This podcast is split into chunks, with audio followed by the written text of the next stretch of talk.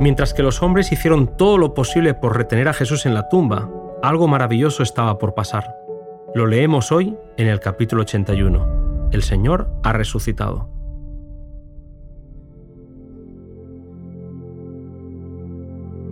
Había pasado la noche del primer día de la semana, y llegando la hora más sombría, Cristo estaba todavía preso en la tumba. Si hubiese sido posible, el príncipe de las tinieblas, con su ejército apóstata, habría mantenido para siempre sellada la tumba que guardaba el Hijo de Dios. Pero un ejército celestial rodeaba el sepulcro. Desde el cielo, un poderoso ángel bajó para romper el sello romano que sellaba la tumba en la que estaba Jesús. Los soldados se estremecen, pues están en la presencia del más poderoso ángel de la hueste del Señor.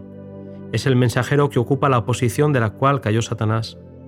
La tierra tiembla al acercarse, huyen las huestes de las tinieblas y con potencia clama, Hijo de Dios, Sal fuera, tu Padre te llama. Jesús sale de la tumba, y mientras sale con majestad y gloria, la hueste angélica se postra en adoración delante del Redentor y le da la bienvenida con cantos de alabanza. El que había vencido la muerte y el sepulcro salió de la tumba con el paso de un vencedor. Los ojos de los soldados romanos quedaron clavados en el rostro de aquel de quien se habían burlado tan recientemente. Habían trenzado para él una corona de espinas, lo habían lacerado con el cruel látigo, lo habían clavado en la cruz y ahora vieron que montañas acumuladas sobre montañas y encima de su sepulcro no podrían haberle impedido salir. Tambaleándose como borrachos, se dirigieron rápidamente a la ciudad para explicar todo lo que habían visto a Pilato, pero los sumos sacerdotes y príncipes ordenaron que fuesen traídos primero a su presencia. Temblorosos de miedo, con los rostros pálidos, daban testimonio de la resurrección de Cristo. Para ellos no había duda, era el Hijo de Dios. Los sacerdotes estaban perplejos, pero reaccionaron diciéndole a los soldados que no dijeran nada a nadie. Les ofrecieron un informe mentiroso alternativo. Decid que sus discípulos vinieron de noche y lo hurtaron, durmiendo nosotros. Los soldados se quedaron horrorizados al pensar en atraer sobre sí mismos la acusación de dormir en su puesto. Era un delito punible de muerte, pero los sacerdotes prometieron asegurar la vida de la guardia, diciendo que Pilato no deseaba más que ellos que circulase un informe tal, y los soldados romanos acabaron vendiendo su integridad a los judíos por dinero. Mientras tanto, la noticia de la resurrección de Cristo había sido llevada a Pilato. El que no había estado nunca convencido de la culpabilidad del Galileo se llenó de terror y se encerró en su casa. Allí llegaron los sacerdotes con el falso informe que habían inventado, pero él quiso contrastar con los soldados, que temiendo por su seguridad no se atrevieron a ocultar nada y le dijeron todo lo que había pasado. No hubo más paz para Pilato. Al dar muerte a Cristo, los sacerdotes se habían hecho instrumentos de Satanás. Ahora estaban enteramente en su poder. Estaban enredados en una trampa de la cual no veían otra salida que la continuación de su guerra contra Cristo. Cuando oyeron la nueva de su resurrección, temieron la ira del pueblo sintieron que su propia vida estaba en peligro. Su única esperanza consistía en probar que Cristo había sido un impostor y negar que hubiese resucitado. Sobornaron a los soldados y obtuvieron el silencio de Pilato.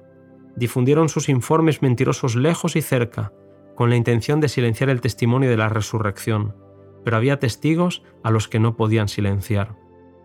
Junto a Jesús, ciertos muertos salieron de las tumbas y se aparecieron a muchos declarando que Él había resucitado. Los sacerdotes no sabían dónde esconderse y se atemorizaban ante la idea de encontrarse con Jesús. Sentían que no había seguridad para ellos. De día y de noche, esta terrible escena del tribunal en que habían clamado Su sangre sea sobre nosotros y sobre nuestros hijos, estaba delante de ellos. Nunca más se habría de desvanecer de su espíritu el recuerdo de esa escena y nunca más volvería a sus vidas el sueño apacible. Por su parte, Satanás pensó que había triunfado mientras que Cristo estaba en el sepulcro. Se atrevió a esperar que el Salvador no resucitase, pero cuando vio a Cristo salir triunfante, supo que su reino acabaría y que Él habría de morir finalmente.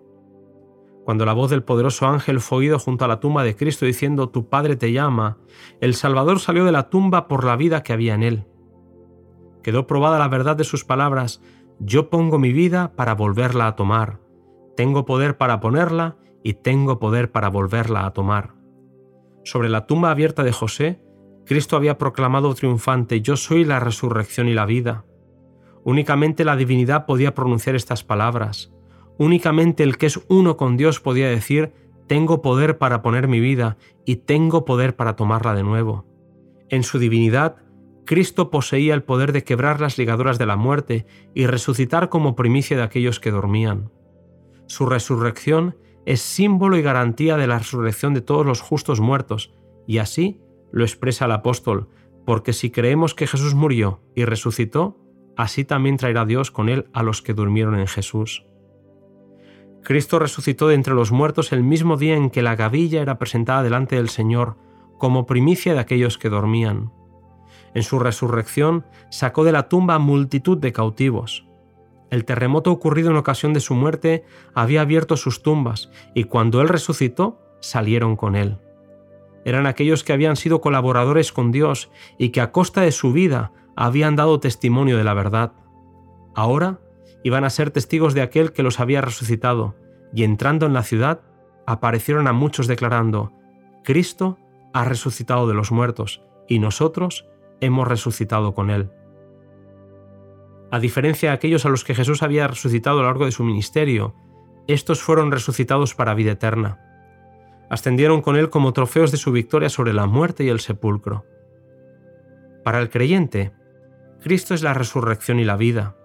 En nuestro Salvador, la vida que se había perdido por el pecado es restaurada, porque Él tiene vida en sí mismo para vivificar a quienes Él quiera. Está investido con el derecho de dar la inmortalidad. Jesús dijo, el que bebiere del agua que yo le daré, para siempre no tendrá sed, mas el agua que yo le daré será en él una fuente de agua que salte para vida eterna. La muerte es un enemigo derrotado para el que cree. Para el cristiano, la muerte es tan solo un sueño, un momento de silencio y tinieblas. La vida está oculta con Cristo en Dios, y cuando Cristo, vuestra vida, se manifieste, entonces vosotros también seréis manifestados con Él en gloria la voz de Jesús fue oída entre los muertos y les ordenó que se levantasen. Así sucederá cuando la voz de Cristo sea oída desde el cielo. Esa voz penetrará en las tumbas y abrirá los sepulcros y los muertos en Cristo resucitarán. En ocasión de la resurrección de Cristo, unas pocas tumbas fueron abiertas, pero en su segunda venida, todos los preciosos muertos oirán su voz y surgirán a una vida gloriosa e inmortal. El mismo poder que resucitó a Cristo de los muertos resucitará a su iglesia y la glorificará con él, por encima de todos los principados y potestades, por encima de todo nombre que se nombra, no solamente en este mundo, sino también en el mundo venidero. Maravilloso capítulo, querido amigo, que nos llena a todos de esperanza. Nos volvemos a encontrar en el siguiente audio con la pregunta, ¿por qué lloras?